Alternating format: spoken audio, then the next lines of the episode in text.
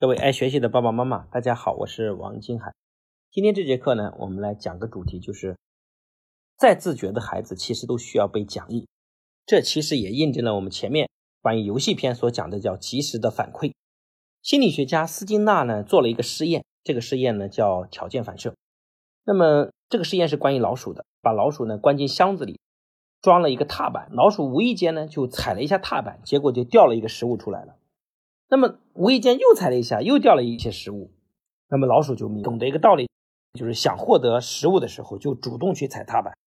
这个行为呢，我想不难理解，因为我们看到很多海豚的表演，其实背后是当它表演一次之后，我们给它一顿吃的，呃，给它一块鱼，那么这样海豚就会重复一个新的动作，就会得到更多的奖励。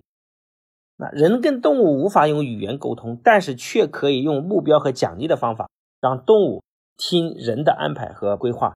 那么孩子也同样如此，我们可以把理解为孩子从小到大他就是个动物，怎么逐步被训练成我们希望的样子，就是要学会给及时性的奖励。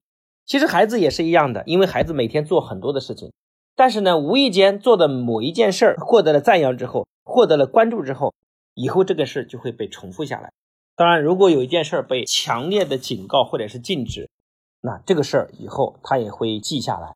并且去改善自己的行为。当然，这里讲的禁止呢，不是很多父母经常用来打骂孩子的那种方式。如何禁止孩子的行为？如何让孩子制定规则？在后面我们的内容中还会持续讲这个问题。所以，我们发现，其实激励这种方式是促进孩子行动的最有效的方法。那行为科学家证明呢，一个人在没有受到激励的情况下，他的能力呢，仅仅能发挥百分之二十到三十。如果受到充分的激励，他的能力就有可能发挥到百分之八十到九十，翻四倍的能力。所以可见啊，孩子有没有动力，有没有目标，背后看父母懂不懂得激励，这是家庭的很大区别。我们表面上看到一个人很自觉去做很多事情，但是实际上呢，人的本性其实是好吃懒做，是贪图享受。所以，我们这种教育实际上就是跟人的这种劣根性相抗衡的。我们可以打个比方。人生下来呢，大脑就像一块荒地，然后这个荒地呢充满了杂草，甚至长满了野果子啊，可能不能正常为人类使用。那整个生下来到长大教育的过程呢，就是如何来把这个荒地很有效的开发，把这些不需要的去除掉，把需要的给它种下来，这才是我们受教育的主要目的。所以教育的本身实际上是违反人性的，人内心其实是不喜欢被教育的。所以我们一再跟父母讲，教育孩子。是需要父母的智慧，我们基本上见不到一个低水平的父母，仅靠花钱的方式就可以培养出优秀的孩子。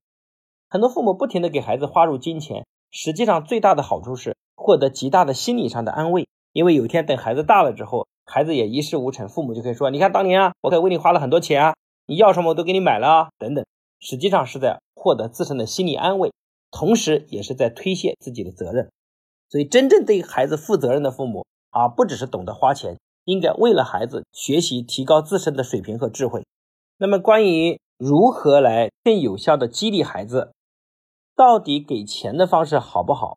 是物质激励还是其他的手段？